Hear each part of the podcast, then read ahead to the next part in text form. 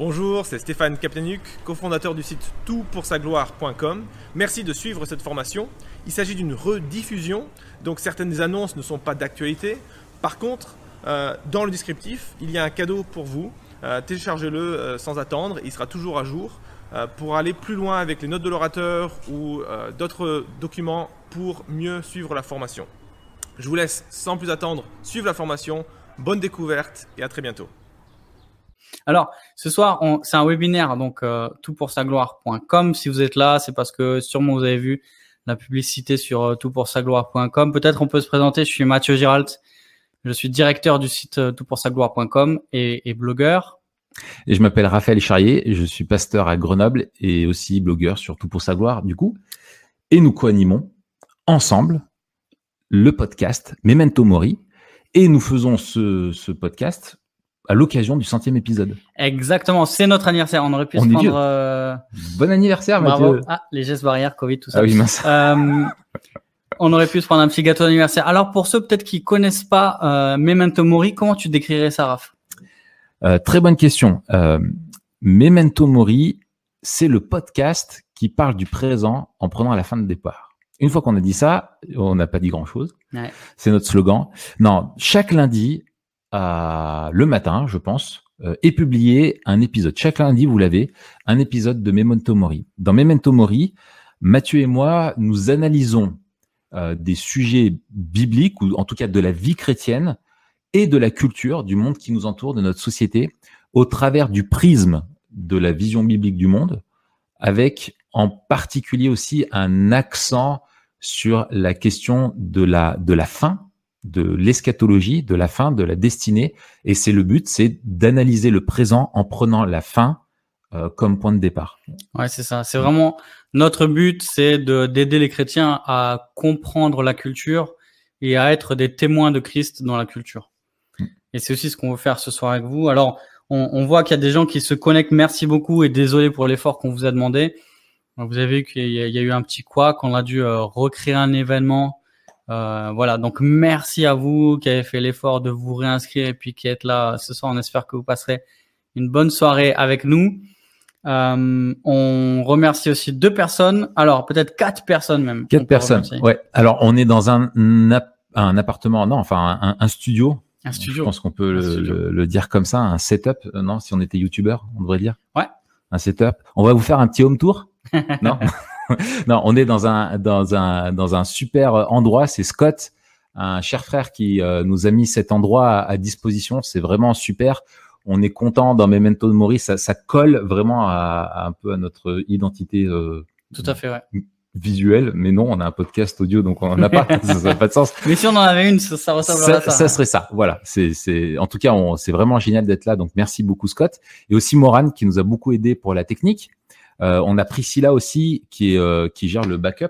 Ouais, Priscilla qui a fait mm. vraiment euh, qui a géré un peu les couacs de dernière minute. Merci ouais, Priscilla. Ouais, ouais, Et puis aussi David qui va gérer le chat. Donc merci à vous quatre. c'est précieux de, de vous avoir. Euh, voilà. Est-ce que les gens nous ont rejoints? Là On peut partir un petit peu en avant ou Ouais, je pense qu'on va pouvoir on va pouvoir commencer. alors ce soir, alors je sais pas si vous avez déjà écouté Memento Mori mais c'est euh, sous la forme d'une conversation. Donc ce soir sera peut-être moins euh, euh, formel que les webinaires qui sont plus qui sont plus formels du coup. Plus formels. Parce que nous, du coup, on est informel. On est plutôt informel, pas très magistral, tout ça. Donc ça va être une conversation. Hmm. De quoi on va parler si j'avais fait un mauvais jeu de mots, j'aurais dit qu'on aurait été deux formels, trois formels, mais ça, je le, je le ferai pas. Non, il faut pas faire jamais, ça. Jamais, jamais. C'est pas le genre de ma maison. Oui, alors ce soir, pour ce live, vous avez vu le titre, un titre un peu euh, énigmatique, comment remporter le prix Eh bien, ce soir, nous allons être au cœur de notre métier dans Memento Mori, euh, vraiment au cœur de Memento Mori, puisque nous allons discuter ensemble de ce que Paul appelle la course euh, chrétienne, la course en particulier de la vocation céleste. Il dit en Philippiens 3, versets 13 et 14, que je vous lis, oubliant ce qui est en arrière et tendant vers ce qui est en avant, je cours vers le but pour obtenir le prix de la vocation céleste de Dieu en Jésus-Christ. Et donc, nous allons rentrer vraiment dans cette, euh, dans cette réflexion sur ce qu'est la course chrétienne et ce que Paul euh, comprend de, de la vie chrétienne euh, avec cette destinée vers la, la, la, la vocation céleste. Alors, de quoi on va parler? Quel est le plan, Mathieu, de notre soirée? Alors, le plan de la soirée, euh, bah, on va discuter justement de ça. On, on va voir qu'on va utiliser une métaphore qu'on va filer tout au long de la soirée. Euh, ensuite, on aura une pause un peu comme euh, tous les tous les webinaires qu'on fait si si vous êtes euh, coutumier. Et ensuite, on aura un temps de questions-réponses. Alors, deux choses. Pendant le temps de pause, vous pourrez poser vos questions. Vous voyez que à côté du chat sur euh, sur Crowdcast, là où vous êtes en train de regarder normalement le live, euh, si vous regardez le live depuis ailleurs, rejoignez-nous sur Crowdcast parce que vous pourrez profiter à la fois du chat, mais aussi vous pourrez poser vos Question. Euh, vous voyez qu'il y a un petit Ask a question. Là, on voit qu'il y a six personnes qui ont déjà posé une question. Si vous avez des questions, posez-les ici. Nous, pendant la pause, on prendra tout à l'heure à peu près 5-10 minutes de pause. On prendra le temps de regarder vos questions. Il y aura un petit temps euh, où on répondra à vos questions après la pause. Pendant la pause, euh, on, on, on, voudrait vous inviter à soutenir euh, TPG. Alors tout ce que nous faisons à toutpoursagloire.com est gratuit ça fait partie de nos valeurs. Euh, on veut proposer toutes nos ressources, c'est-à-dire tous les articles que nous écrivons, les formations, que ce soit les webinaires comme ce soir ou les formations plus longues vidéo. On a euh, plusieurs formations vidéo, les podcasts, absolument tout ce que nous faisons, nous voulons le faire gratuitement. Mais vous savez très bien que ce que nous pouvons offrir gratuitement, cela coûte à produire. Et tout cela n'est possible qu'à travers des dons généreux comme les vôtres. Et c'est pour ça que on voudrait vous inviter à considérer de soutenir TPG en faisant un don ce soir. Pour n'importe quel don que l'on recevra ce soir avant minuit, on va vous offrir un livre. On vous offre euh, ce soir La sainteté de Dieu de R.C. Sproul. C'est un livre magnifique. Extra. Qui, euh, qui euh, Incroyable. nous montre Dieu d'une manière qui, qui, qui, enflamme nos cœurs, qui nous fait nous émerveiller. Euh, et, et on vous recommande Mm. chaleureusement sa lecture. Donc pour tout don effectué ce soir, il y a un petit un petit lien juste en dessous de la vidéo.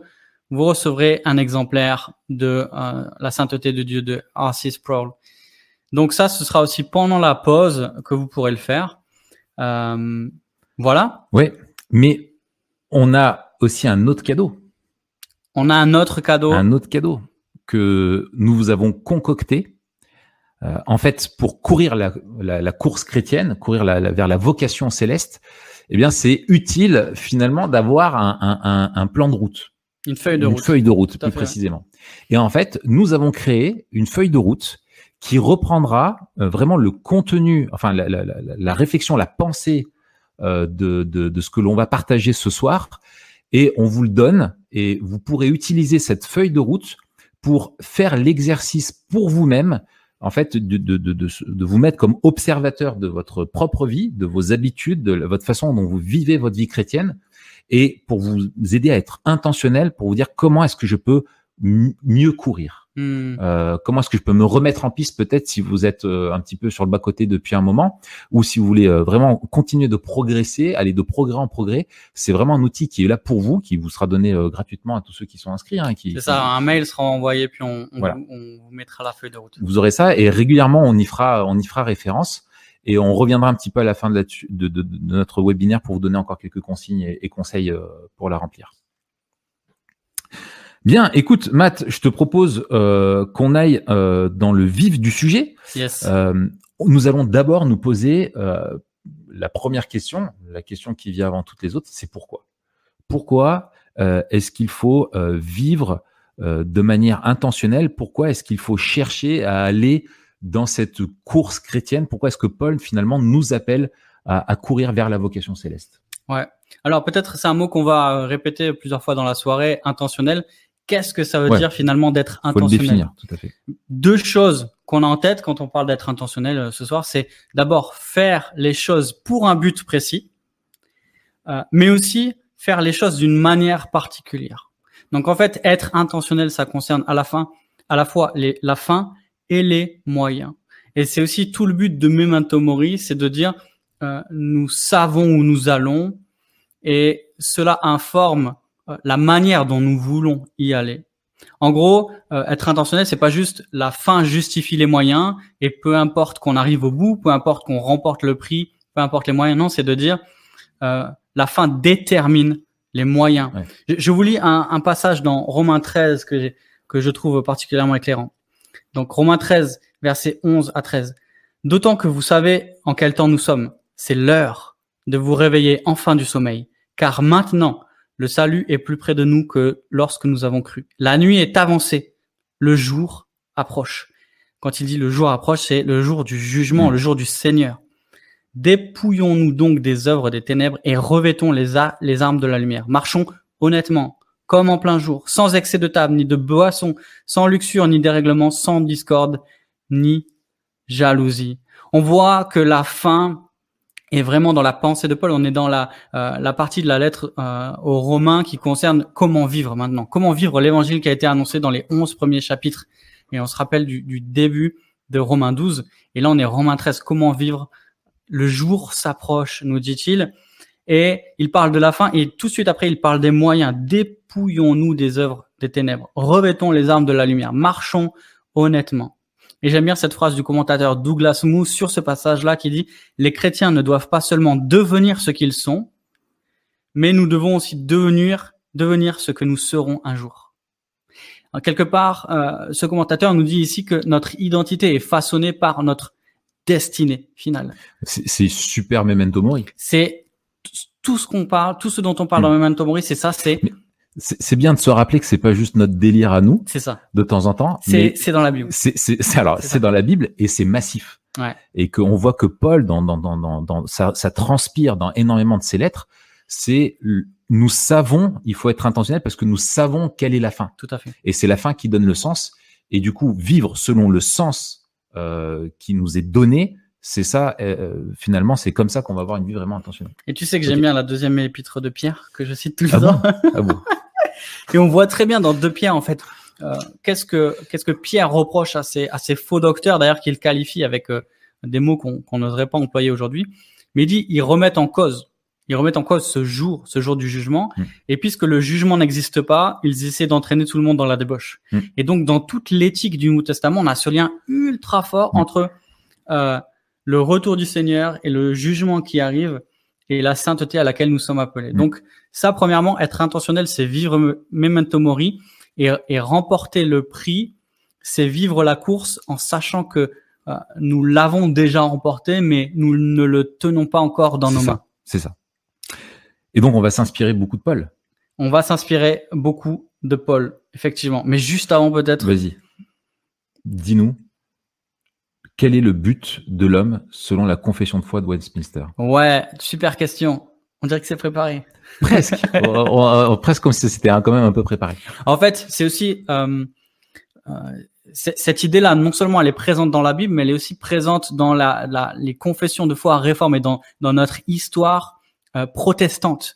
La célèbre confession de foi de, de Westminster, peut-être euh, la première confession de foi aussi aboutie. Il y, en a d'autres, bien sûr, des confessions de foi historiques qui sont abouties, mais peut-être celle-là a fait date plus que les autres. Oui, dans son développement aussi. Exactement. Son rôle dans l'histoire. La, la, première question dit quelle est la principale fin de l'homme Et la réponse est la fin principale de l'homme est de glorifier Dieu et de prendre plaisir en lui éternellement. Et du coup, euh, la confession de foi nous rappelle qu'on a été créé par Dieu et pour Dieu. Et que le but de notre vie, finalement, c'est de prendre plaisir en lui et de lui plaire parce qu'un jour nous serons avec lui. Donc, en fait, euh, c'est ça vivre Memento Mori, c'est ça vivre pour remporter le prix. Hmm. Alors, Raph, justement, tu nous parlais de, Paul et de, du fait qu'on s'en inspire. Et on, on, va reprendre une image particulière qu'on trouve chez Paul. Oui. Euh, effectivement, c'est celle de la course. Euh, et Paul voyait parler de la course comme une métaphore de la vie chrétienne dont la ligne d'arrivée euh, serait la rencontre avec le Seigneur. Et je voudrais citer simplement un ou deux textes, un texte en particulier. c'est le, le, texte que, que, avec lequel j'ai introduit tout à l'heure. Non, c'est pas le même. Mais voilà ce que je vous lis. Philippiens 3, verset 12. Euh, ce n'est pas que j'ai déjà remporté le prix ou que j'ai déjà atteint la perfection. Donc on voit cette tension vers, vers, vers la fin. Mais je cours pour tâcher de m'en emparer, puisque de moi aussi Jésus-Christ s'est emparé. Frères et sœurs, je n'estime pas m'en être moi-même déjà emparé, mais je fais une chose, oubliant ce qui est derrière et me portant vers ce qui est devant, je cours vers le but pour remporter le prix de l'appel céleste de Dieu en Jésus-Christ. Et c'est la suite qui est intéressante pour nous, parce qu'on pourrait, on pourrait se dire, ouais, ok, c'est le délire de Paul. C'est comme ça que lui voyait la mmh. chose. Lui, c'est un gars euh, particulièrement spirituel. On sait que nous, on n'est pas comme l'apôtre Paul. Et déterminé. Voilà. Et nous, effectivement, on, nous ne sommes pas comme l'apôtre Paul. Mais euh, voici ce qu'il dit ensuite. Verset 15. Nous tous, donc, qui sommes mûrs, adoptons cette attitude donc cette attitude de quoi? De vivre pour remporter le, le, prix de la vocation céleste. Courons avec, donc adoptons cette attitude. Et si vous êtes d'un autre avis sur euh, un point, Dieu vous éclairera aussi là-dessus. Ah, c'est pas mal. Une, une, petite cartouche, tu vois, pour dire, ben, si vous vous avez un autre avis que, que le mien, alors que vous devez m'imiter, bah, on va prier que Dieu vous éclaire. En gros, vous faites fausse route. Vous êtes déjà plus sur le, le chemin de la course, quoi. Euh, seulement là où nous en sommes, marchons dans la même direction et vivons d'un plein accord. Hmm. Donc c'est pas non plus chacun qui a son chemin, mais on, marche tous dans la même direction et on marche ensemble. Et peu, Paul veut que nous adoptions cette cette vision de la vie chrétienne de, de, de l'athlète hmm. qui est en course. Et donc c'est très pertinent euh, pour nous euh, de vouloir vivre comme ça parce que euh, Paul dit aussi que si vous êtes mûr, adoptez la, la même vision que moi. Et donc, si nous voulons être des chrétiens euh, mûrs, euh, si nous avons compris quelle est la vie chrétienne, eh bien, nous devons chercher à courir euh, comme comme le comme le, faisait Paul. Alors, du coup, voilà, ça c'était le, pourquoi. Et donc, on va on va on va on va utiliser cette métaphore qu'on va qu'on va qu'on va qu'on va filer. Et la, la première question, enfin maintenant, on va, c'est la deuxième un peu partie qu'on va avoir ça va être le comment. Finalement, comment on fait pour courir cette ligne? On a vu pourquoi, maintenant comment? Comment on fait pour courir vers la, ligne d'arrivée? Euh, Et en fait, euh, première question, Matt, ouais, au fait, comment on fait pour vivre de cette manière-là? Ouais, c'est une bonne euh, question. et la réponse qu'on aimerait donner en premier, c'est en regardant à la ligne d'arrivée, bien sûr. Mm. On sait qu'on est dans une course parce qu'on sait qu'il y a une ligne d'arrivée. Sinon, on est juste en train de, on est en quatrième B, en train de faire de l'endurance autour du stade, et euh, on sait pas pourquoi on court. Et c'est moi, ça m'a toujours flingué, ça. Tu... Oui, oui. Où on se cache euh, derrière, tu, tu pars pour un tour de 400 mètres et puis tu disparais. Tu vois, et t'en as, ils font trois tours et en autre, ils font qu'un. Il y en a qui font trois tours et euh, au collège, ils sentaient la cigarette. Oui, c'est ça. Tu dis, attends, le gars, il est allé courir. Il y a un problème. Oui, c'est ça. On n'est pas là-dedans. Euh, on n'est pas autour d'un stade à courir sans but. Et hmm. ça, c'est aussi euh, la, la, détresse des êtres humains qui, qui, ne vivent pas pour un but en particulier, mm. c'est qu'ils sont dans une course et on voit que ils courent comme des euh, poulets sans tête. Exactement. Et surtout aujourd'hui, on, on, dirait qu'ils courent d'une manière effrénée, mais ils ne savent pas où ils vont. Mm. Nous, c'est tout différent en fait. On, on regarde la ligne d'arrivée, on vit Memento Mori encore une fois. Ça, c'est pas non plus quelque chose que le Nouveau Testament a introduit. C'est quelque chose qui était déjà présent dans la sagesse de l'Ancien Testament. J'aime beaucoup ce verset je l'ai imprimé, je l'ai affiché au-dessus de mon bureau. Il m'aide à me souvenir de ne pas euh, euh, passer trop de temps sur des choses qui n'en valent pas la peine. Euh, le verset du psaume 90, verset 12, Enseigne-nous ainsi à compter nos jours afin que nous conduisions nos cœurs, notre cœur avec sagesse. Et donc, on veut se rappeler deux choses quand on vit Memento Mori. La première chose, c'est que cette vie de vanité dans ce monde déchu est passagère tout cela passera. Tout cela passera. Euh, ça peut mener certains au désespoir si tous leurs espoirs ne sont fondés que dans cette vie-là. Mais pour nous, ça nous libère parce que nous savons que ce monde est déchu. Nous le regardons avec euh, les lunettes de la Bible. Nous, nous, voyons le monde tel que Dieu le voit, tel qu'il nous le révèle, et nous le voyons entaché de péché, de misère, euh, de la mort. Et mais on sait que tout cela passera, qu'un jour cela euh, finira. Deuxième chose, on sait que nous vivrons une joie éternelle dans la présence glorieuse de Dieu. Hmm. Et ça, ça nous garde deux choses. D'abord, ça nous garde, comme je le disais, de vivre euh, comme si tout ce que nous avons ici-bas et tout ce que nous aurons à toujours. Notre espoir, notre joie ultime ne se trouve pas dans ce monde, hmm. ne se trouve pas ici-bas, ne se trouve pas, comme dit l'Ecclésiaste, sous le soleil. Mais aussi, ça nous garde de, de vivre comme si aujourd'hui ne comptait pas. On n'est pas appelé à s'extraire, à se retirer du monde, à aller vivre dans une grotte ou en haut d'un haut d'un poteau là. Mm. Euh, on, on, est appelé à vivre dans le monde, même si on n'est pas du monde. Et notre vie sur terre doit refléter l'espérance et la joie que nous avons en Dieu, qui nous attendent, mais que nous avons ici. Nous avons une, une, une joie et une, un une espérance qui sont réelles, même si elles sont pas encore complètes. Et qui ne dépend pas que de ce que nous pouvons euh, vivre ici ou de ce que cette vie-là peut nous donner. C'est ça. Et du coup, la précarité de cette vie-là, qui finalement pourrait nous ôter toute joie, ben on a une joie qui, qui, dépasse nos espérances, qui se projette jusque dans l'éternité. quoi. C'est génial. Exactement. Et, et notre slogan, euh, euh, parler du présent en prenant la fin, fin, comme point de départ, ici ce soir, ça va être euh, vivre aujourd'hui à la lumière de demain. Ouais. C'est vraiment courir la course de la vie chrétienne avec joie et détermination, avec engagement, en s'engageant dans mm. le monde, mm. les yeux fixés sur la ligne d'arrivée. Ouais, et c'est pas non plus pour fuir le présent qui serait dur. C'est ça. Euh, ça, c'est important. C'est, on, ne vit pas que pour l'après. Euh, Dieu ne nous a pas sauvés que pour la, la, la, vie éternelle. Il nous a sauvés pour que déjà dans cette vie-là, nous puissions le glorifier, avoir une vie qui est pleine de sens et qui rayonne de sa de sa présence euh, dans, dans nos vies, quoi. Ouais, c'est ça. Et quand quand on regarde tout ça ensemble, tout, tout ce dont on a parlé, euh, ce soir, on va se demander comment vivre pour Dieu pendant le temps de cette course terrestre. Donc, comment vivre pour Dieu en regardant la ligne d'arrivée? D'abord en regardant à la ligne voilà. d'arrivée. Voilà, c'est ça. Faut regarder et, là et, et, parfois, c'est important parce que euh, euh, on, on est tellement pris où euh, je sais que dans l'effort, souvent, moi, ce qui m'aide, c'est de savoir que ça va s'arrêter. Hmm. Oui. Bah, bah, parce qu'en fait, si tu es dans l'effort et si tu subis, etc., et si c'est dur... Et, ton mental, il craque. Ton mental, il craque. Mais tu sais, purée, il me reste que une minute à souffrir. Ouais. Il me reste que cinq minutes. Même des fois, il reste que 20 minutes. Ouais, ça ouais, fait beaucoup. oui, mais tu sais que ça va s'arrêter. ça peut être les 20 minutes les plus longues de ta vie. C'est ça. Ouais. Mais ça, c'est un autre épisode. C'est un autre épisode. Alors, donc, regardez la ligne d'arrivée. La, la, la, deuxième chose, c'est euh, le, ce à quoi les Écritures nous invitent, et Paul en particulier, c'est de courir en progressant sur le bon chemin. Progresser sur le bon chemin. Euh, c'est essentiel d'aller de progrès en progrès et d'être sur le bon chemin, de pas courir sur une fausse route. Mmh. Alors d'abord, progresser. Euh, progresser, il y, y, a deux façons de comprendre le terme, et je crois que les deux sont bibliques.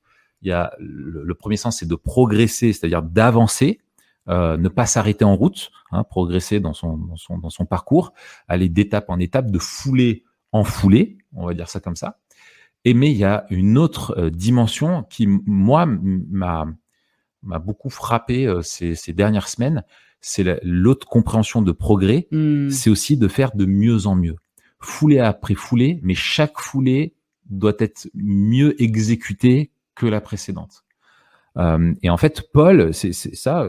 Alors, ça rejoint ce qu'on appelle la sanctification, d'être transformé progressivement à l'image de Jésus. Donc, c'est ce qui est essentiel et ce qui est le, notre salut finalement, c'est d'être transformé à son image. Mais euh, ce, ce, qui, ce Paul est attaché à cette notion de progrès.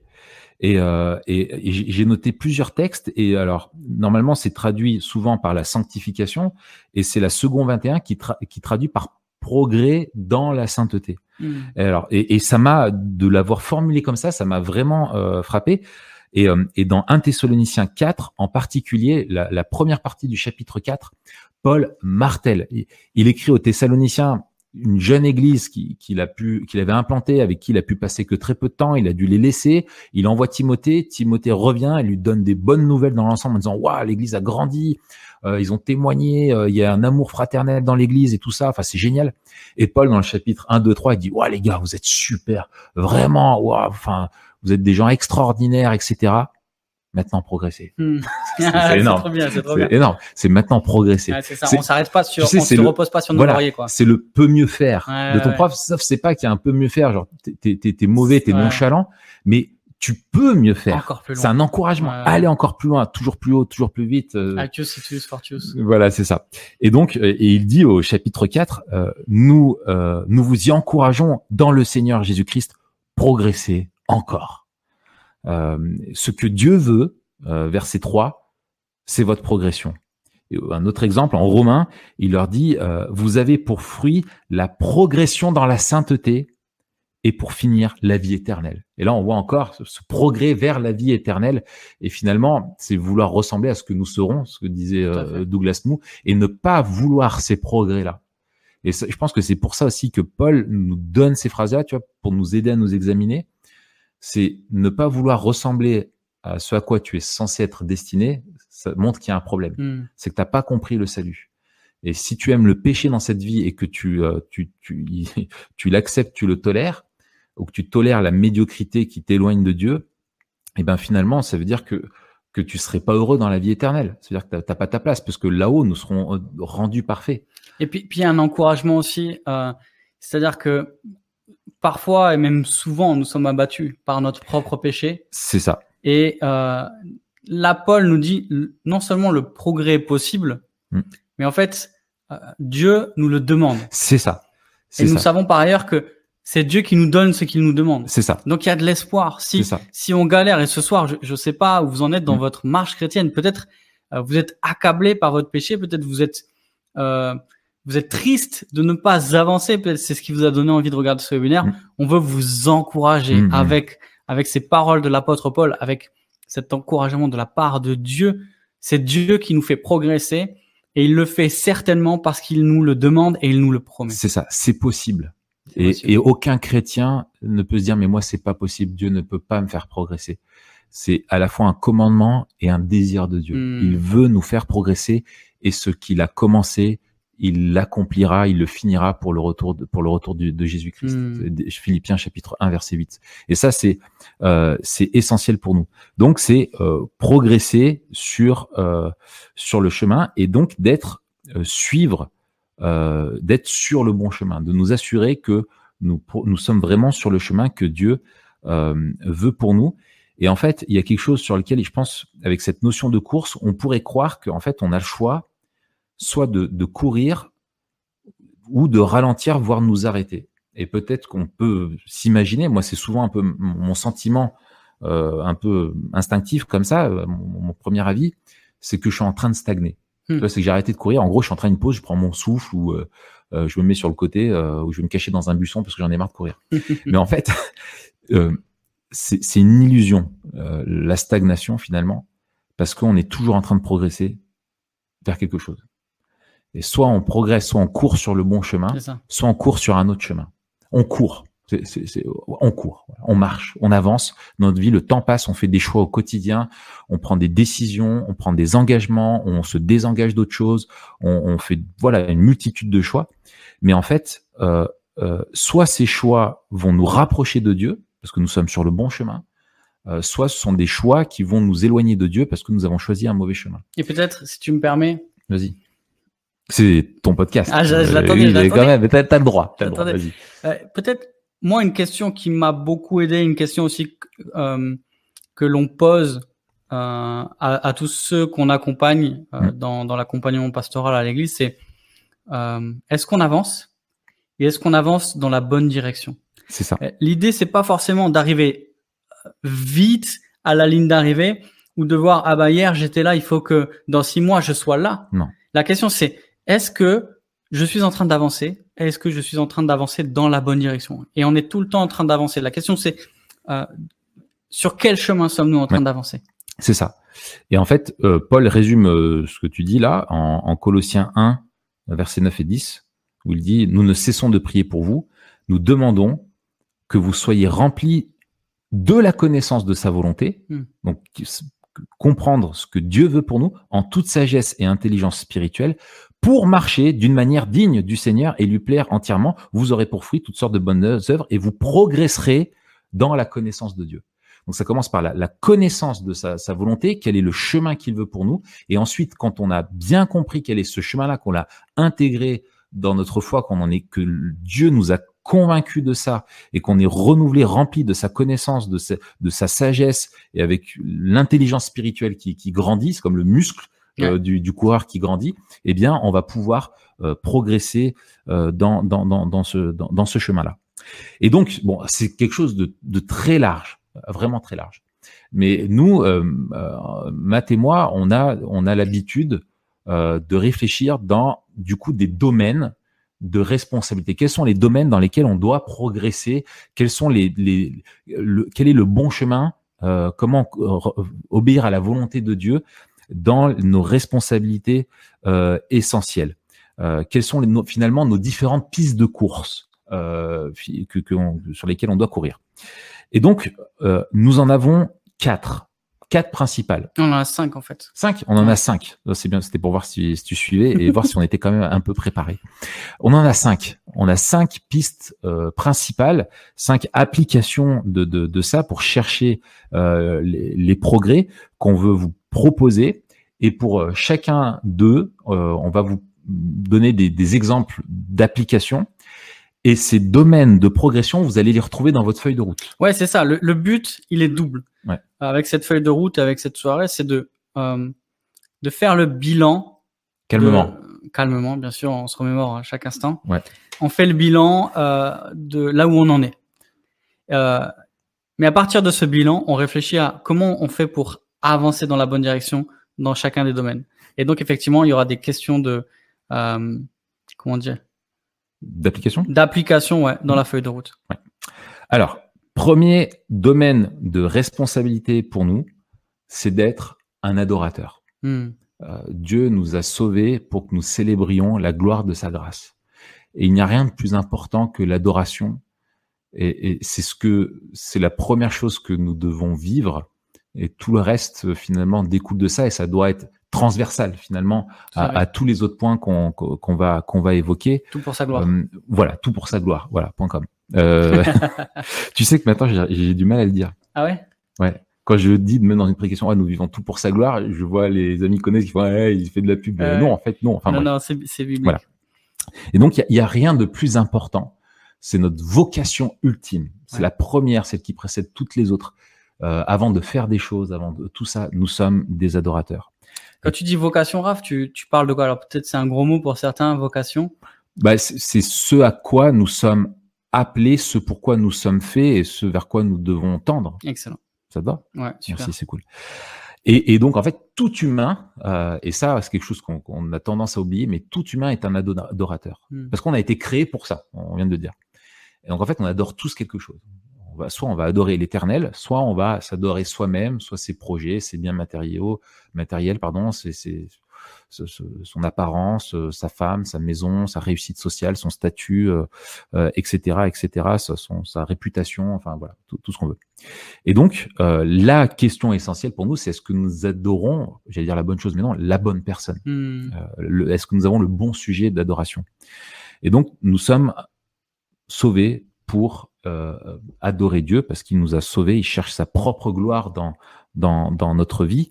Et c'est en vivant pour lui comme adorateur que du coup nous pouvons vivre en contemplant euh, Dieu dans toute sa gloire qui se révèle à nous. Et c'est comme ça que nous sommes remplis de joie. Et c'est pour ça. ça. que Dieu nous appelle à ça. C'est parce que, premièrement, il en est digne parce qu'il est Dieu euh, et qu'il est saint et que et, et aussi parce que c'est en cherchant à vivre pour sa gloire, à vivre comme en, en, en l'adorant, en le mettant à la première place dans, dans, en toute situation dans notre vie, que nous allons être remplis de joie. Mm. Et c'est un cadeau merveilleux qu'il nous fait. Et ça, c'est la base. C'est-à-dire ouais. que si ça, c'est vraiment la chose qui va orienter tout le reste. C'est ça. C'est le fondement. Voilà, c'est ça. Et donc, euh, l'adorer, euh, on pourrait développer euh, ça euh, toute la soirée, mais on va aller assez vite. Mais l'adorer, c'est bien plus que chanter en tapant des mains dans, dans, quand on est au culte. Ça fait partie de l'expression de l'adoration. Mais l'adorer, c'est rien de moins que lui offrir nos vies entières mm. comme un culte, qui soit là pour lui pour lui, pour lui offrir ce qui lui plaît, venir à sa rencontre dans tout ce que nous faisons et, et nous réjouir en lui. Et donc, euh, ça va impliquer la recherche de la, sanctification, hein, d'être transformé chaque jour à son image, on l'a dit, et, euh, et, nous sommes appelés à ça. Euh, c'est Hébreu 12, 14, rechercher la paix avec tous et la progression dans la sainteté. Hein, J'ai pris euh, second 21 encore. Et la progression dans la sainteté, sans elle, personne ne verra le Seigneur. Euh, et, et, en fait, cette recherche de sanctification, elle est essentielle dans notre vie chrétienne. Et, et Ryle euh, disait que personne ne peut mettre sa confiance en Christ pour le salut s'il n'aspire pas simultanément à euh, la sainteté. Euh, et donc, vivre comme adorateur, il y a deux conséquences essentielles, principales, c'est souvent comme ça que les théologiens la résument, c'est vivre selon la nouvelle vie que Dieu nous a donnée, vivre en marchant par l'esprit et livrer la guerre contre le péché. Et on doit en fait avoir ces deux combats, pas juste dire il faut se battre contre le péché dans notre vie, mais aussi se battre pour la joie, se battre en, pour et, marcher par l'esprit, courir en cherchant tout ce qui plaît à Dieu. Et c'est ce que Dieu va utiliser quand nous recherchons ce qui lui plaît pour nous transformer. C'est comme ça que l'esprit va faire entrer une caisse de résonance en nous qui va nous transformer et, euh, et, et, et, nous, et nous changer petit à petit. Ouais, c'est ça. La sainteté, c'est pas juste combattre le péché, c'est rechercher la justice. Et d'ailleurs, on ne peut combattre le péché qu'en recherchant la, la, simultané. justice. Voilà. Et, dès que tu euh, te fais, euh, dès que tu te laisses aller dans le péché, c'est que tu as abandonné avant tout le désir de plaire à Dieu. C'est la racine du péché. Et pour sortir du péché, on pourra jamais juste combattre le péché. Non. Il faudra poursuivre la sainteté, poursuivre la justice, euh, poursuivre l'obéissance à, à, la parole de Dieu. C'est ça.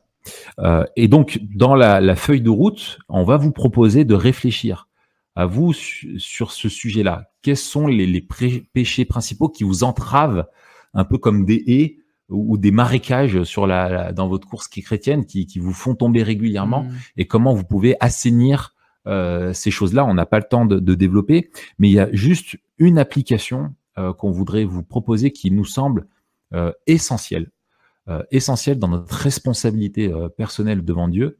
C'est celle d'un culte, ce qu'on appelle le culte personnel. alors le culte personnel, on pourrait appeler ça aussi un temps dans l'intimité avec Dieu, dans le silence, où on est là présent que pour Dieu. Euh, et le culte personnel, c'est donc ce, temps où on va s'isoler pour rencontrer Dieu et approfondir notre relation euh, avec lui. Et on peut faire plein de choses dans, ces, moments-là, mais euh, moi, il me semble que les choses essentielles que l'on doit faire, ce qui doit être le cœur de ce temps dans l'intimité avec Dieu, c'est la méditation euh, des Écritures. Hmm. Donc lire la Bible n'est pas juste la lire comme un comme un devoir, mais la lire en, en réfléchissant, en se laissant imprégner par par le texte. Donc méditer euh, les Écritures et la prière, répondre à Dieu par la prière. Et ça, ça va être les, les canaux principaux que le Saint Esprit va utiliser pour faire déverser euh, la, grâce et la coulée. Moi, je pense souvent à des aux bétonnières, tu sais, les toupies. Tu sais, j'avais bossé sur des chantiers et t'as les gars, ils, quand ils ouvrent le, le tuyau, t'as le béton qui crache comme ça, tu vois. Et c'est un peu ça. Hmm. C'est c'est voilà, les mafieux, ils noient des gens, tu vois, dans les dans les, dans les fondations de voilà. Et nous, on est noyés par le. Non, ça va pas. Non, ça va pas. Non, désolé, c'est raté. C'est comme une douche de grâce. Voilà, c'est ça. C'est comme une douche. Et, et, et j'aime, tu vois, euh, ça me fait penser à une illustration de, de Jerry euh, euh, Bridges. Bridges. j'aime bien. Il dit en fait, c'est comme aller sous la douche. En fait, on se lave pas. Hmm. Quand tu vas sous la douche, tu te mets sous l'eau et tu mets le savon et, et c'est la, la, réaction du savon et frotter le savon qui va te laver. C'est le savon qui te lave, c'est pas toi. Hmm. Et en fait, c'est la même chose avec les moyens de grâce, avec la, méditation de la parole et la prière. C'est c'est pas nous qui allons nous changer, mais c'est le Saint Esprit qui qui voilà, on, on, on mousse dans, le, dans un bain moussant avec le le, le, le Saint Esprit. Non, c'est aussi c'est pas top. Mais t'as compris le principe. Euh, c'est bon, si t'as compris. Non, c'est ça. Et puis c'est vraiment comme tu as dit. Euh des habitudes de grâce. C'est ça. C'est les moyens que Dieu utilise. C'est-à-dire que ordinaire du euh, quotidien. Dieu se sert de ces moyens pour euh, pour qu'on puisse entretenir notre relation avec lui et c'est les moyens qu'il nous a donnés et encore une fois euh, c'est ça ça marche ce qu'il nous donne voilà il nous a donné des moyens ordinaires pour garder nos corps en vie hmm. c'est la respiration le sommeil l'eau la nourriture tu te prives de ça tu meurs petit à petit tout à fait et tu te prives euh, de, de, de, voilà, c'est comme si tu devais courir un, un marathon euh, en partant à jeun et sans jamais boire, sans jamais tu ne peux pas, tu ne peux pas. C'est le, le, carburant. On a hmm. besoin de ça, donc c'est pour ça qu'on on en parle. Donc voilà, juste euh, quatre conseils à la volée. Choisissez le meilleur moment hmm. de votre journée, celui où vous avez, comme c'est la chose la plus importante, le moment où vous avez l'esprit le plus clair pour ça Souvent, c'est le matin, et je pense que c'est bon de commencer le matin. C'est pas la règle des maîtres et des perses, mais c'est bon parce qu'on se met sur les bonnes rails, on est sûr qu'on se met sur la bonne piste pour commencer la journée. Le bon endroit, au mm. calme où vous ne serez pas dérangé. Passer du temps dans la prière, la méditation des, des écritures. Et puis, moi, je recommande toujours de tenir quelques notes un verset qui nous a marqué, de, de, voilà, de passer par l'écrit, ça, ça quelque Chose de simple. Voilà, quelque chose de simple, euh, très simple, mais de, de tenir des notes, c'est cool. Deuxième domaine où, dans lequel nous sommes responsables, Matt, lequel est-il? Après avoir été, donc premier, c'est être des adorateurs. Le deuxième? Être des adorateurs et être un être humain. Alors ça peut paraître, paraître un peu bizarre, mais euh, comme on dit, qui veut aller loin ménage sa monture. Et en fait, c'est nous qui courons. Euh, la course, c'est pas juste une idée, mhm. c'est quelque chose dans lequel nous sommes engagés en tant que personne, en tant que personne physique. On est euh, créé, être humain, euh, donc on est un statut particulier, on a été créé à l'image de Dieu. Ça nous confère une relation particulière avec Dieu mhm. que n'ont pas les animaux, une place particulière, mais on est des unités psychosomatiques. Ça mhm. veut dire que on a une, vie intérieure, une vie spirituelle intérieure, et on est un corps. Mm. Et on est un corps. C'est pas juste on a un corps. C'est pas juste que le corps, c'est juste qui nous sert d'enveloppe à notre un accessoire euh, qu'on pourrait télécharger mm. ailleurs et on serait. On vit au travers de notre corps. C'est ça. Notre personne, c'est le fait d'être un corps avec un esprit. On est une unité. Tu l'intestin grêle de Jack. T'as la ref? Euh... C'est dans Fight Club. Fight Club, ouais. ouais. Faut revoir les classiques. Faut revoir les classiques. Ça fait deux fois aujourd'hui. Ouais, ça fait deux fois, purée. En plus, c'était vraiment des classiques. euh, moi, je pensais plutôt à, hum, comment il s'appelait? Tu sais, dans les Tortues Ninja, il y avait le petit cerveau. Shredder. Non, c'est pas Shredder. Ah, Krang. Krang. Krang. Krang. Oui, Krang, mon gars. Krang, c'est un cerveau dans une machine. C'est ça. Euh, mais on n'est pas des cerveaux. Oui. Euh, et on n'est pas des machines. Non, je te confirme. on n'est pas juste des cerveaux. Voilà, voilà. Des fois, j'ai l'impression d'être une machine, mais en fait non, un peu, un peu, rouillé, un peu rouillé. La première chose qu'on peut qu'on peut dire, c'est euh, qu'on a des limites. Et ça, si on veut progresser dans la course, la course est longue et ce n'est pas un sprint. Ouais. Comme on l'a dit, on a l'impression que euh, aujourd'hui tout tout est la course. On mm. court tout le temps, partout pour aller. On est surchargé, on a trop de travail, on a trop d'activités, euh, on court partout tout le temps et on a l'impression que chaque journée est un sprint ouais. et qu'on repart le matin et ça va être le sprint jusqu'au mm. soir. Sauf que la, la vie chrétienne, c'est une vie de, c'est plutôt un marathon. Ouais. Et, et pour arriver à la fin, il faut prendre en compte nos limites, la première limite. Et, ne surtout pas chercher à s'en affranchir. C'est ça. C'est ça. Et c'est mm. d'ailleurs en reconnaissant nos limites qu'on pourra aller plus loin. C'est pas en cherchant à s'affranchir qu'on pourra les euh, dépasser. On peut pas dépasser nos limites. Mm. La, première chose à, à se dire, c'est qu'on n'est pas Dieu. Hmm. On est limité. On n'est pas hmm. Dieu, on n'est pas omniscient, on n'est pas omnipotent. On a des impressions d'omniscience et d'omnipotence, et même d'omniprésence. On peut parler à plusieurs personnes en même temps, on peut faire plusieurs choses à la fois, on peut être présent euh, là vous êtes présent avec nous, mais on est loin. Euh, hmm. On essaye tout le temps de repousser nos limites, mais on n'est pas Dieu. Et ça, ça doit nous faire du bien, et, et ça doit aussi nous euh, nous, nous donner un avertissement, de dire Dieu est Dieu et nous, nous sommes des créatures et nous ne devons pas chercher à combler euh, cette, euh, cette séparation. Ouais. Et Au la contraire, louer, ça, ça, nous pousse à être dépendants de Dieu, quoi. Tout à fait. ce que Dieu veut. C'est un instrument pour faire de nous des, adorateurs, des adorateurs, encore une fois. C'est ça, puis pour, pour nous tenir dans la dépendance et mm. l'humilité. Oui, c'est ça. Et l'humilité. Et deuxième chose, on n'est pas des donuts. Alors. Non. Moi, moi, je suis pas un donut. T'es pas un donut? Si t'étais un donut, tu sais quoi voilà, un donut euh, Moi, je serais un donut au chocolat.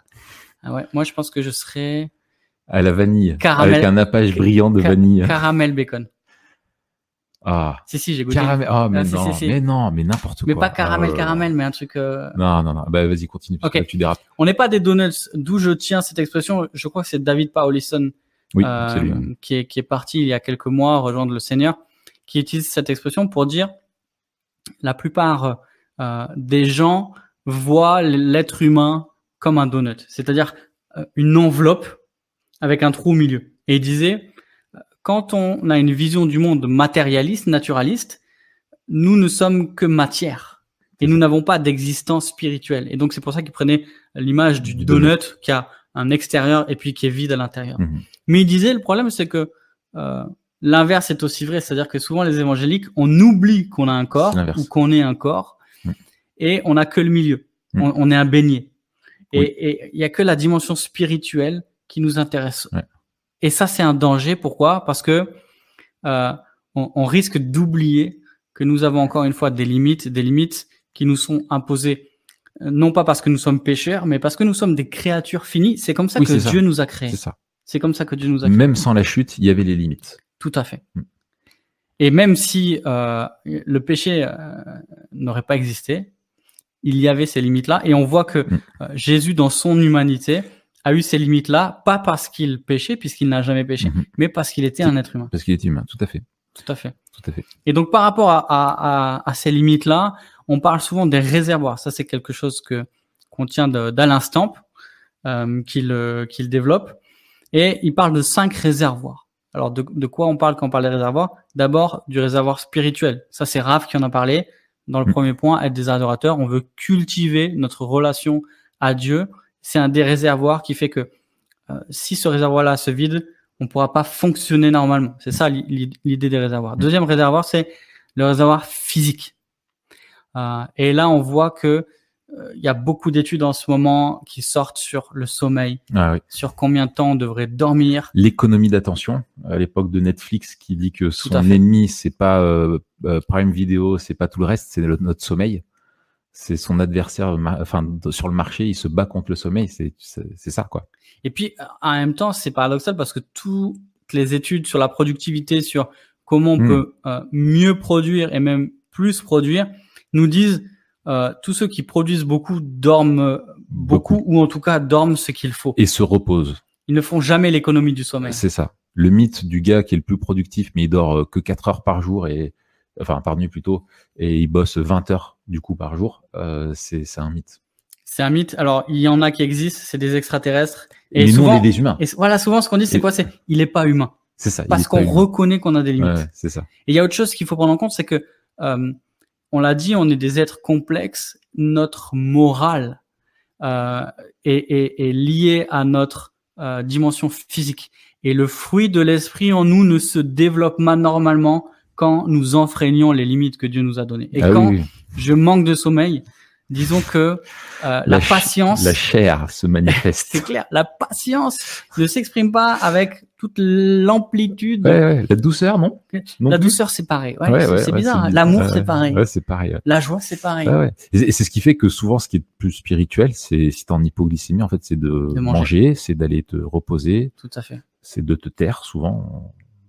Enfin, je dis pas toi euh, en particulier, Ah, surtout ok, pas ok, maintenant, là, je ok. donne toi un peu, mais c'est voilà, faut faire gaffe à tout ça, quoi. C'est ça. Donc, euh, L'hygiène de vie. l'hygiène de On vie, pourrait résumer ça comme ça. euh, ça, ça comprend la nourriture, la manière dont on dont on mange, euh, la, la manière dont on se repose. On parle ça de manière journalière, journalière avec les nuits, mais Mm. aussi hebdomadaire avec euh, le sabbat, le repos euh, hebdomadaire. Dieu a inscrit en nous ce rythme Ouais. euh, de six jours de travail, un jour de repos, et, et on n'a pas été conçu ni pour rien faire, ni pour euh, ne jamais nous reposer. Mm. Et donc il y a un rythme que nous devons respecter pour honorer. Et, on voit parfois, euh, et on va dire que quelqu'un qui ne s'arrête jamais, même un chrétien, on va dire, ouais, lui, il est toujours en train de servir, il est toujours au taquet, euh, voilà, c'est quelqu'un de plus spirituel ou de plus consacré. Mais en fait, non, c'est un acte charnel. Il est en train de désobéir à Dieu. C'est d'oublier qu'on a besoin et Tout que fait. Dieu veut qu'on se repose et qu'on reconnaisse que, et laisser Dieu être Dieu, finalement, et qu'il n'a pas besoin de nous, quoi. Et puis, on va mentionner, euh, pour se réserver en dernier, le sport. Mm. Le sport fait partie, euh, surtout dans nos sociétés où nous sommes très sédentarisés, euh, où la plupart des gens Ouais. travaillent assis sur une chaise. Bien sûr, euh, ceux qui nous regardent et qui ont un travail physique euh, n'auront pas forcément besoin de faire du sport. L'activité physique. Voilà, c'est ça, c'est l'activité physique plus que le sport, physique ouais. est essentielle. Euh, et, et- et Paul le dit d'ailleurs, hein, euh, quand il parle de la prééminence de la piété, à Mhm. Timothée, il dit euh, l'exercice physique est utile à peu de choses. Mais il Mhm. dit pas que c'est utile à rien. Ouais, ouais. Il dit pas que c'est inutile. Ouais. Mais il, il replace euh, l'utilité première de la piété. Et donc ça. on voit que les deux fonctionnent ensemble. C'est ça. Et d'ailleurs, c'est pas pour rien qu'il prend euh, l'image de la course, Ah oui, oui, oui. euh, de, de, de la lutte, etc. ouais, ouais, tout à fait. Troisième réservoir, et j'avance un peu plus vite, c'est la question des relations. on a été créé en communauté. On a été créé en, en alliance avec Dieu pour vivre une communauté euh, d'amour avec Dieu, mm. mais aussi avec les autres. On a été créé pour mm. vivre en, en, en alliance, en communauté d'amour avec les autres êtres humains. Et donc, on ne peut pas vivre seul. Et c'est pas une histoire de caractère, c'est pas une histoire de personnalité. Moi, je suis quelqu'un d'introverti. Euh, D'eutroverti. Toi, t'es d'introverti parce que toi, t'es vraiment. Euh, je suis de... ouais, voilà. Toi, t'es loin. Toi. Ouais, je suis loin. Mais on a besoin de, de voir des gens, on a besoin d'être en relation avec les mm. gens. Et les cercles relationnels, c'est d'abord bien sûr la famille, mais aussi les amis, l'église, les collègues, etc. Mm. Mais on a besoin de maintenir des relations qui sont saines et qui sont mm. vivantes. Et, et, je pense que le confinement, tu vois, a, rappelé ça. Tout à fait. Euh, ce qui manque, c'est oui, peut-être les, les, petits oiseaux, les papillons, mais t'as pas besoin d'être en communion avant tout avec eux, tu vois. Ouais. Sinon, t'as peut-être un petit problème. Euh, oui. Mais tu as besoin d'être en communion avec des personnes. Au bout d'un moment, c'est même la personne qui est introvertie, même qui est, voilà, ça va être un manque, quoi. Tout à fait. Quatrième réservoir, c'est le réservoir cognitif. Ça, c'est tout ce qui va être la réflexion, euh, la lecture de bons ouvrages. Dieu nous a donné un cerveau. Ouais. Et un esprit qui a besoin d'être nourri. Exactement. Mm. Et on a besoin de, de faire fonctionner notre cerveau aussi pour fonctionner de manière optimale et même normale en fait. Mm. Euh, ne jamais être sollicité, stimulé, ça va nous rendre apathiques. Ouais. Euh, et ça aura des impacts aussi sur sur tout le reste. En fait, ces réservoirs sont interconnectés. Ça. Quand il y en a un qui est euh, tout en bas, Mm. on, va aller puiser vers les autres mm. et, et, totalement on va s'appauvrir. C'est Pierre euh, euh, que tu aimes beaucoup qui dit, euh, je crois que c'est dans un ou deux Pierre, je sais plus, où il dit saignez les reins de votre entendement. Mettez une ceinture à votre, à votre cerveau, à votre esprit, quoi. C'est dans un Pierre. C'est dans un Pierre. C'est, voilà, c'est, on est appelé à, à, ça aussi, quoi, à penser de façon intentionnelle. Tout à fait. Et enfin, c'est le réservoir émotionnel. alors, Rav va nous en parler parce que c'est quelqu'un de très émotionnel. Qu'est-ce que Moi, j'ai besoin de câlins. Mais ça, voilà, on fait des blagues et, et ça montre bien qu'on a qu'il faut qu'on fasse attention à ça. Oui, oui. Non, non, nous sommes Dieu. Alors, les émo... Dieu nous a créés avec des émotions. C'est ça. Euh, et elles sont toutes en lien avec ce que nous aimons, ou elles expriment quelque chose qui compte pour nous. Euh, et nos émotions, euh, des émotions qui sont, nos émotions sont aussi du coup impactées par le péché et il y a des choses qu'on devrait ressentir qu'on ne va pas mmh. ressentir ou des choses qu'on va ressentir trop longtemps de façon trop forte ou voilà on a un petit peu déréglé quoi. C'est comme si tu avais tous les, les paramètres c'est les boutons euh, le péché il a, il a déréglé tous les boutons et des fois il y a des choses du coup on va bien réagir et des fois euh, plutôt mal. Euh, mais c'est c'est essentiel de connecter nos émotions parce que Dieu nous les a données pour nous permettre de nous rendre compte de ce qui va ou ce qui va pas et, et de nous, nous, poser la question de dire bah, est-ce que j'ai réagi de façon juste? Est-ce que cette émotion elle est juste ou pas? Pas simplement je devrais pas penser ça. Voilà, mais qu'est-ce que ça m'enseigne? On a fait deux épisodes complets euh, là-dessus sur les émotions. Euh, vous les trouvez dans, dans, dans, dans, TPSG ou sur SoundCloud ou, euh, ou Apple Podcast. Émotion, tout simplement. Euh, voilà, on développe ça longuement. Ouais. Alors après être un, un être humain, il y a un, un cercle plus large c'est celui de la famille, Raph. Ouais. Euh, être un, on est tous mari, euh, euh, enfin non, enfin, enfin conjoint ou futur conjoint ou enfant, parents ou enfants. On est, tous des enfants, de, on est, tous des fils de, de quelqu'un. Hein. et en fait, le foyer, et si on pense là en tant que parent, le foyer, la maisonnée chrétienne est le lieu privilégié primordial, euh, le premier euh, qui a la primeur de l'apprentissage de la foi, de la crainte de Dieu, de l'amour de Dieu, de l'amour du prochain et du service. Et c'est étonnant quand on regarde les dix commandements, vraiment la place qu'a la famille qui est au cœur de la loi morale de Dieu. Et donc c'est quelque chose de, vraiment euh, essentiel de, chercher à vivre nos, voitures, nos, nos, nos voitures. nos relations, comme ça. On ne vit pas des voitures. Non, on vit pas des voitures. Peut-être t'as une famille, tu vis en voiture, ça c'est dur. Ça, c'est parce que toi t'as une voiture familiale, c'est pour ça que tu dis ça. C'est peut-être pour ça, ouais. Mais en tout cas, de vivre nos relations, euh, voilà. Bref, je sais même pas pourquoi j'ai dit ça. C'est pas non plus. incroyable.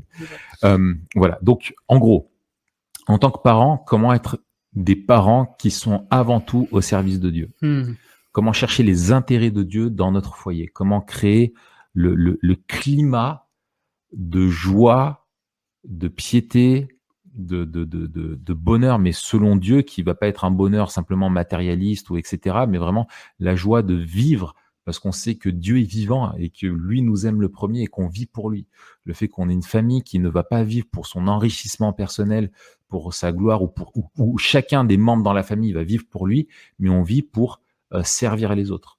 Donc en tant que parent vis-à-vis des enfants, aussi dans le couple, Marie qui euh, sert sa femme, la femme qui sert son mari, euh, etc. Et d'être un foyer qui est vraiment au, au, au service de Dieu. Et c'est la, la, la, la, la Josué, à la fin de son livre, il dit voilà, en gros, vous devez faire un choix mm. qui vous voulez servir. Et c'est comme le chemin, tu es toujours sur un chemin, tu es toujours en train de servir quelqu'un ou quelque chose. Et il dit, quant à moi, ma moi et ma famille, nous servirons l'éternel. Euh, et donc voilà, comment cultiver ce, ce, ce, contexte, cette atmosphère de paix, de grâce, de miséricorde, de joie où l'évangile imprègne les relations. Euh, L'hospitalité, est-ce qu'on est une famille qui voilà voilà. Et c'est valable. Enfin, là, on parle d'une famille. C'est vrai que moi, je pense à, mon exemple avant tout, mais euh, si on est né seul, comment voilà, comment on va vivre, euh, organiser notre vie et, et les relations qu'on va tisser avec les autres. Si c'est pas dans le cercle, premier cercle, ça va pas être forcément la famille au quotidien, mais peut-être avec nos amis proches, euh, avec notre Église. Euh, comment est-ce que notre foyer est un foyer accueillant? Est-ce mm. qu'on aime l'hospitalité? Est-ce qu'on a des relations qui sont empreintes de toutes ces choses-là, qui nous préparent finalement à la vie de famille derrière? Euh, l'engagement de, de, voilà de la famille euh, pour qui vit la famille? Est-ce qu'elle vit pour Dieu? Est-ce qu'elle vit pour servir l'Église? Est-ce qu'elle vit pour euh, pour avoir un bon témoignage là où Dieu l'a passé Se dire bah nous ici on veut être des lumières, euh, etc., etc. Euh, et puis euh, il y a aussi bien sûr, j'en ai fait allusion, la question de notre autre sphère de responsabilité essentielle, l'autre chemin sur lequel on doit on doit courir, c'est celui de l'Église. Ouais, tout à fait. Alors vous voyez bien sûr qu'à chaque fois on élargit les cercles de responsabilité. Et de l'Église, moi, j'aimerais souligner euh, deux choses. La première, c'est la question de la redevabilité. Hmm. Euh, c'est un gros mot peut-être pour certains. Ça veut, ça veut dire quoi? Ça, ça, veut dire que on, on, est tous membres les uns des autres dans l'Église hmm. locale. Et engagés les uns envers les autres. C'est ça. On est euh, euh, Paul reprend l'image du corps. C'est pas une image qu'il invente. Hein. L'image du corps pour parler d'une société, mm. de l'organisation d'une société, c'est quelque chose qui est connu. Mm. Pour Paul, la tête de ce corps, c'est Christ dans l'Église, et on est chacun membre de ce corps et on est solidaires les uns des autres. Et euh, qu'est-ce que ça veut dire? Ça veut dire que ce, ce à quoi Dieu m'appelle dans l'Église, c'est à veiller sur les autres. Ouais. Et ce à quoi appelle euh, les autres, c'est à veiller sur moi. En fait, tu as besoin des autres et ils ont besoin de toi. Tout à fait. Mm. On, on, on, est toujours en train de veiller l'un sur l'autre. Et donc, il n'y a pas euh, cette idée de, de, veiller qui est échue à certains en particulier. Il y a une responsabilité particulière Tout à fait. qui est échue aux anciens. Mm-hmm. Et d'ailleurs, ils, euh, ils sont euh, ils, ils, sont chargés de veiller sur, de surveiller le troupeau. Ça, c'est à la fin d'un mm. pierre de veiller sur le troupeau. Mais chacun, on a été appelé à, à s'encourager, euh, à s'exciter aux bonnes œuvres mm. et à s'encourager sur la marche chrétienne. C'est pas une marche que l'on vit en solo. On n'a pas été créé pour marcher seul. on n'est pas Forrest Voilà. Hébreu 12, euh, veillez à ce que qu'aucun de vous ne se prive de la grâce. Mm. Tu vois, c'est, je trouve ça merveilleux, quoi. C'est ça. et puis on vit la grâce et comment on veille les uns sur les autres. On voit, tu parles d'Hébreu 12, on voit les chapitres 10, 11, 12 euh, il, il, commence au chapitre 12 euh, où on, on, s'encourage les uns les autres et on, on, est appelé à ne pas quitter mm. l'assemblée. Pourquoi? Parce que c'est dans l'assemblée qu'on s'encourage à vivre euh, cette vie chrétienne au milieu des souffrances. Mm. Oui, il n'y a pas de chrétien sans Église. Tout à fait. Dans le Nouveau Testament. Et donc, euh, première chose, la redevabilité. Deuxième chose, c'est le service et l'engagement. On ne peut pas euh, vivre l'Église, obéir à Dieu et trouver sa joie en Dieu si on, on, on ne sert pas l'Église. Mm. Et ça, c'est pas quelque chose que les responsables d'Église ont inventé, ou même Paul a inventé. C'est, c'est Dieu, en fait. Ah, je lis dans 1 Pierre 4, verset 10, comme de bons intendants des diverses grâces de Dieu, mettez chacun au service des autres le don que vous avez reçu. Mm. On voit que le service découle de la grâce de Dieu. Euh, Pierre, il dit quoi? Il dit quatre choses au moins dans ce verset. Un, vous avez reçu un don, au moins. Deux, ce don, c'est une grâce de Dieu. Donc en fait, ce qu'on reçoit de Dieu, c'est aussi une responsabilité que Dieu nous donne. Ce don est un service pour les autres. Et finalement, euh, Pierre, il nous appelle des intendants et il nous appelle à être des bons intendants. La question, c'est pas est-ce qu'on est des intendants ou pas, Hmm. puisqu'on a reçu Hmm. tous au moins un don Hmm. qui vient de la grâce de Dieu.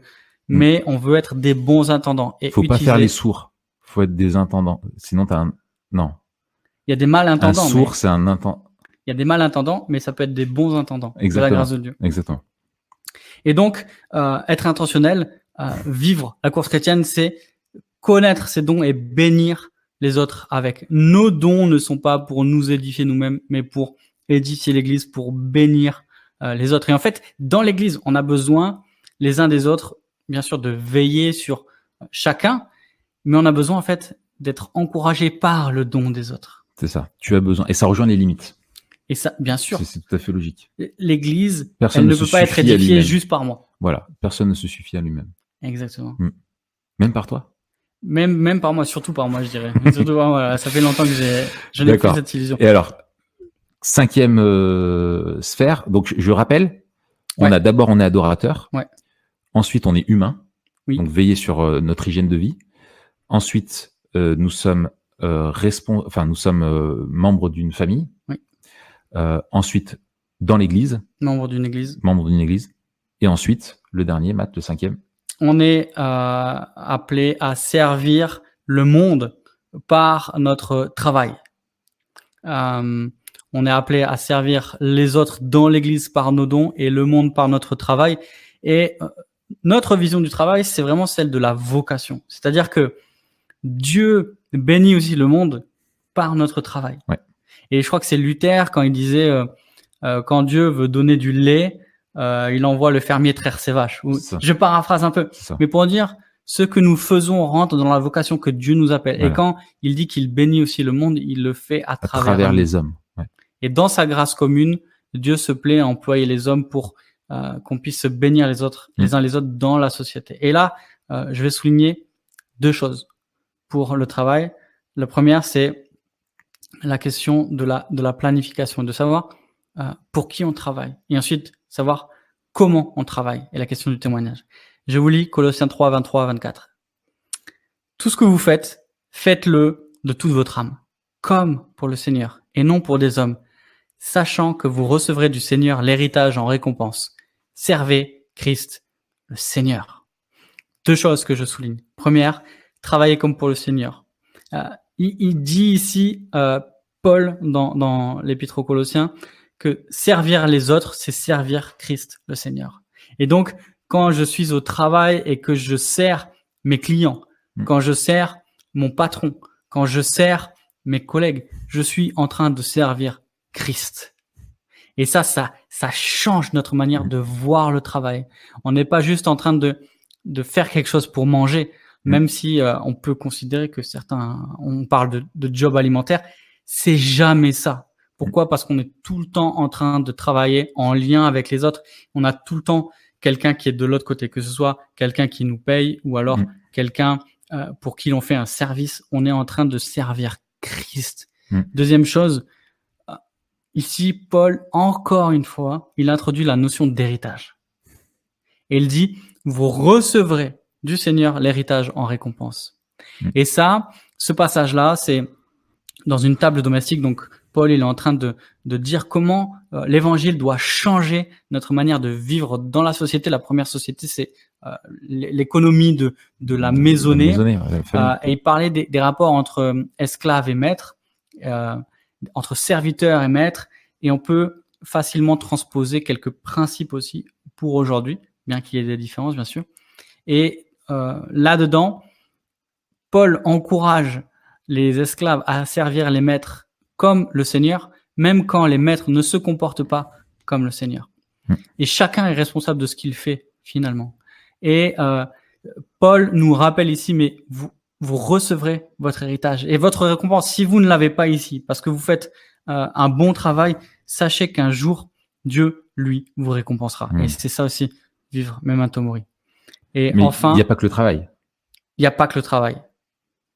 Qu'est-ce que tu veux dire? Dans notre rapport vis-à-vis du monde. Tout à fait. Il y a aussi le témoignage. Tout à fait. Et d'ailleurs, euh, le témoignage est une partie de notre travail. Oui. Euh, notre vocation. Ça ne, ça ne passe pas que par le travail et il dépasse le mm. travail, mais notre travail est une partie de notre témoignage. Et dans ce témoignage, dans ce témoignage-là, on veut viser l'excellence. Mm. Je pense qu'on sert un Dieu qui fait les choses de manière parfaite et nous, on doit, euh, on, ne doit pas être déçu de ne pas atteindre la perfection. Mm. Ça, c'est un, travers du perfectionnisme parce qu'on n'est pas Dieu, encore une fois.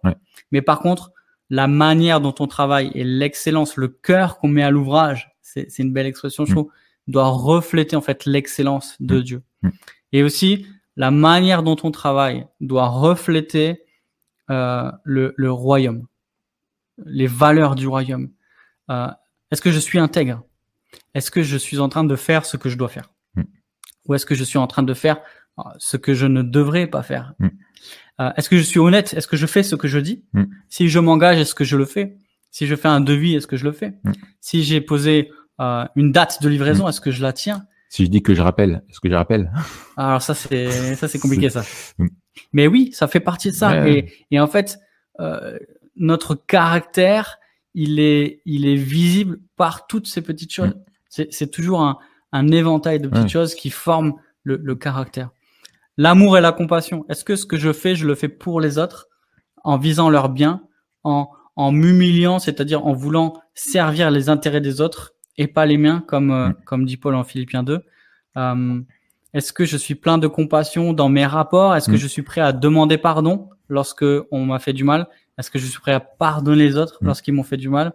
Et finalement, est-ce que je témoigne de la grâce de Christ, soit dans ma manière de travailler, soit dans mes rapports au travail euh, bien sûr, le témoignage ne s'arrête pas là. On est appelé à proclamer la bonne nouvelle bien sûr. Euh, de, de, la grâce de Dieu en Jésus-Christ.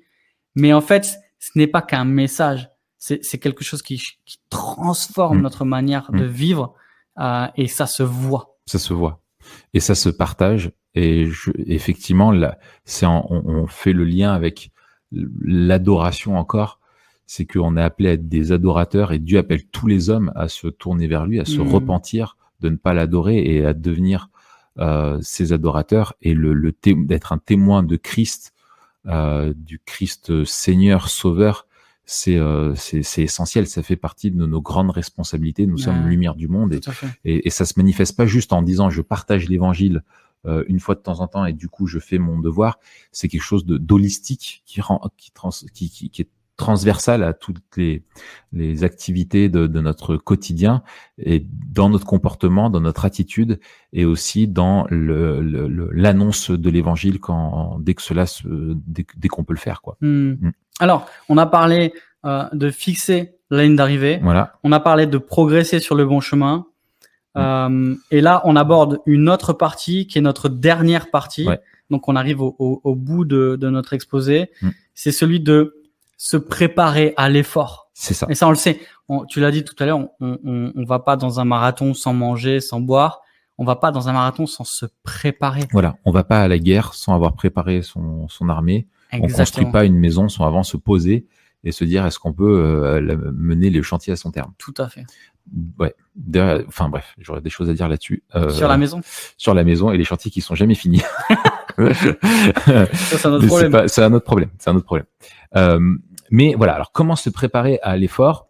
Euh, euh, Finalement, alors Dieu nous invite à, à ça, bien sûr, à, à mesurer le, le, coût et le prix. Et la première chose moi, que je voudrais mentionner, enfin qu'on souhaite euh, mentionner, c'est ce qu'on appelle, pour filer notre, notre métaphore, les valises. Euh, les valises. Non, non, si tu prends des valises, ça va te, ça va te freiner. Les balises. le vœu, le bœuf, tu vois, c'est voilà. Des balises. Euh, si on prend cette image-là, si on est sur un sentier euh, sur lequel on court, euh, on a besoin de repères. Quand tu pars en randonnée, il y a des arbres, il y a des, des, des repères, euh, il y a des balises sinon, sont là. Sinon, tu t'égares. Et finalement, ces, ces repères vont être indispensables de toujours les avoir devant nous euh, pour euh, pour c'est eux qui vont nous guider. Hmm. C'est ça un petit peu un petit peu l'idée. Et en gros, pour nous, ça va être des valeurs, des valeurs qui qui doivent nous habiter, qui vont nous guider euh, tout le long, qu'on va suivre pour euh, continuer sur ce bon chemin. Et on en a cinq euh, dans Memento Mori qu'on qu'on aime à rappeler et qui nous semblent essentiels. Alors, on ne dit pas que ce sont les seuls cinq. Oui, il y en a probablement d'autres, mais non, en tout cas, c'est celles que nous avons à cœur Et on, on va pas développer, mais euh, simplement dans la feuille de route, on vous proposera de réfléchir sur l'implication de ces valeurs-là dans votre vie. Hmm. Qu'est-ce qui, quand est-ce qu'elles sont en carence? Quand est-ce que ça va pas? Euh, Qu'est-ce qu'il y a des choses à changer pour mieux les vivre? Euh, La première de toutes, on ne peut pas passer à côté, c'est l'amour. Je rigole, c'est pourquoi? Parce que euh, Dominique a, a, marqué un commentaire. Voiture, valise, ça c'était lapsus. y aurait-il un désir de vacances? Alors oui, bien vu Dominique, c'est tout à fait ça. Il y a un gros désir de vacances déjà, alors qu'on n'est euh, pas encore, euh, on est le 28 septembre. Mais ça veut euh, dire qu'il faut peut-être que tu fasses attention à la course. Peut-être tu es parti trop vite. Peut-être que Raph. oui, oui, oui, tout à fait. Tout à fait. Euh, Peut-être que je suis parti trop vite et au bord de la blessure. Euh, donc il faut faire gaffe. Non, alors la première donc c'est l'amour. L'amour, euh, l'amour c'est C'est plus fort que tout. L'amour c'est C'est ce qu'il y a de plus beau. Voilà.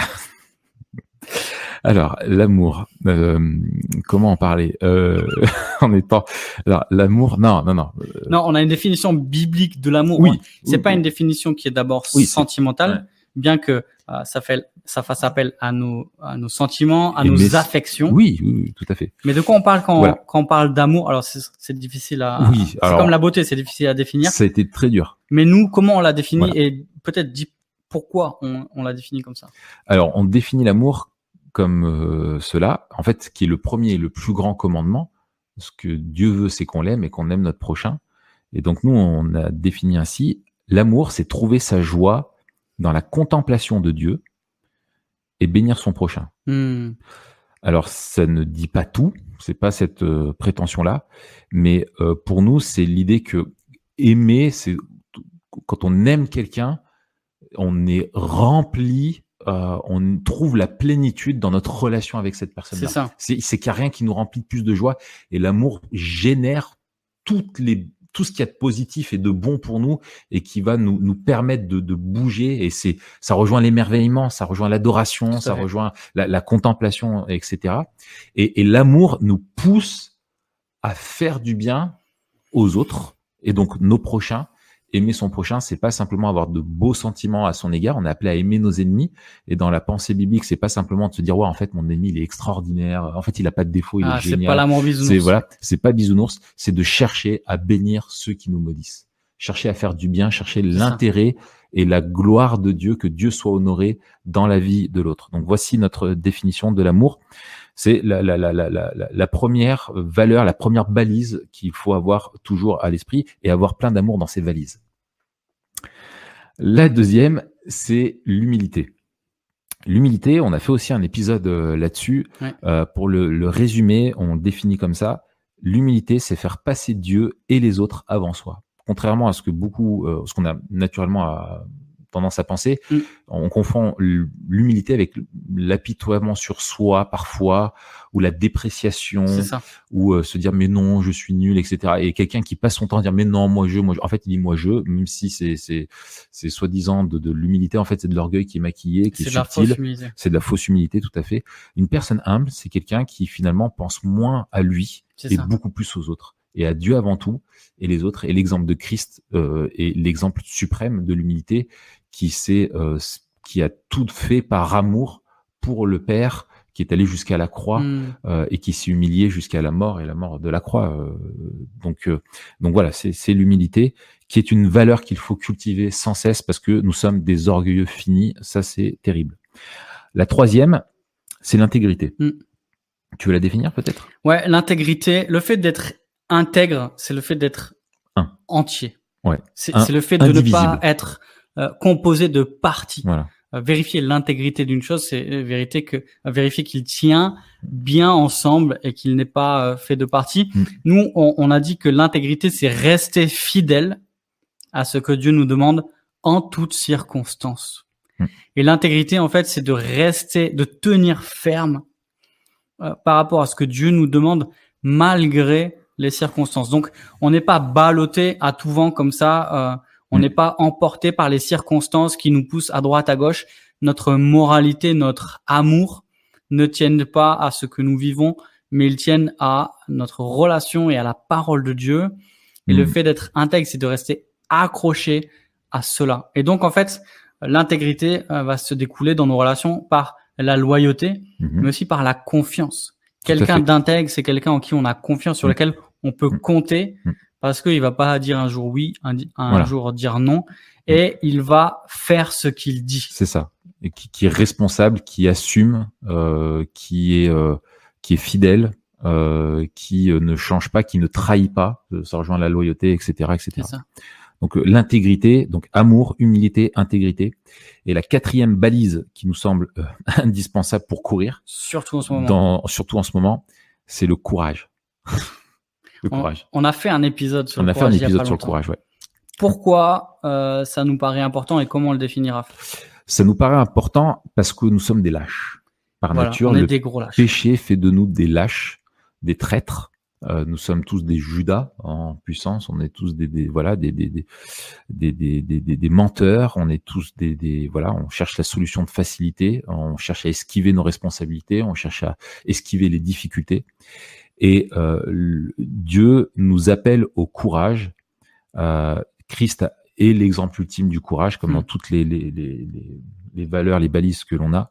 Et pour nous, le courage, c'est faire ce que Dieu nous demande, même si ça fait peur et même si c'est dur. Il nous semble que ce sont un peu les deux facteurs. Qui, Voilà, c'est de transcender la peur, la peur de ce que les autres vont dire de moi, des conséquences, la peur des conséquences, la peur de ce que ça peut me coûter, et la difficulté et ben en fait, c'est que le courage, il se manifeste aussi quand c'est dur. Ça, on voit dans le jardin de Gethsemane. C'est peut-être la et, le ah, oui. bel épisode de courage. Ouais, ouais, tout à fait, tout à fait.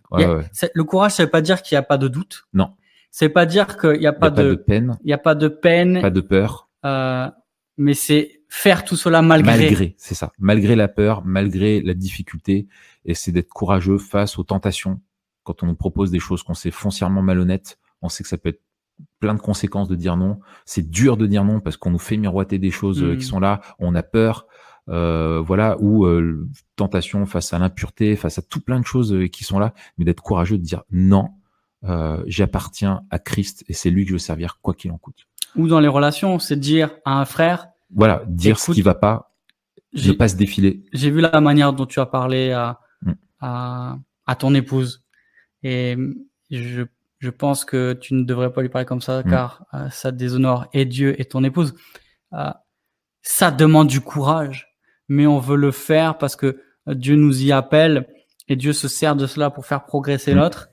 Et parfois, on a peur de la manière dont l'autre réagirait, mais mm. on est aussi redevables les uns les autres, on l'a déjà dit. Et ça demande du courage de vivre dans la famille de Dieu, mais de vivre dans la famille déjà. Et ça en demandera de plus en plus. Tout à fait de plus en plus et, euh, et, et, le peuple de Dieu d'une manière générale doit se poser la question est-ce qu'on nous sommes courageux? Est-ce que l'Église est connue pour son courage? Hmm. euh, pour sa persévérance, pour son intégrité. Voilà, c'est pas un courage. Euh, bref, on, on, va pas plus développer là-dessus. Écoutez notre épisode euh, sur le sujet. Et la dernière, euh, pour nous, des, des, cinq balises après courage, intégrité, humilité, amour, c'est la persévérance c'est-à-dire continuer d'avancer en s'appuyant sur les promesses de Dieu. Hmm. Pas persévérer par nos propres forces ou en voulant, cherchant à s'affranchir de ses limites ou en comptant sur nous-mêmes, sur la chair, euh, mais en comptant sur Dieu, de dire non, je peux persévérer et je dois persévérer parce que Dieu va pourvoir et je fais confiance en ses promesses et je continue, je n'abandonne pas Dieu euh, parce que je sais que Dieu a promis de ne pas m'abandonner. C'est ça la persévérance. Magnifique. On arrive au dernier point. On a les balises ça, c'est qui vont nous aider, qui nous aident à rester sur le chemin. Mais on a aussi des juges, ceux qui euh, comme les juges de touche au tennis, ceux qui disent out, out ou ceux qui sifflent quand il y a une faute. Mm. Euh, mais aussi ceux ça c'est l'arbitre. Ah oui, ça c'est l'arbitre. Le juge, le juge de touche, c'est très bien. Le juge de touche, ah ouais. Mm. Mais tu vois le niveau de connaissance dans le foot que j'ai. Oui, j'ai confondu. Mais non, mais je t'expliquerai après tout à l'heure. Merci, merci. On prend un petit moment pour ça. Alors, il y a deux choses qu'on aimerait souligner et c'est c'est ce sur quoi on va finir euh, avant bien sûr la pause et le temps question-réponse tout à l'heure. Euh, D'abord, c'est l'engagement. J'ai sélectionné trois résolutions de Jonathan Edwards.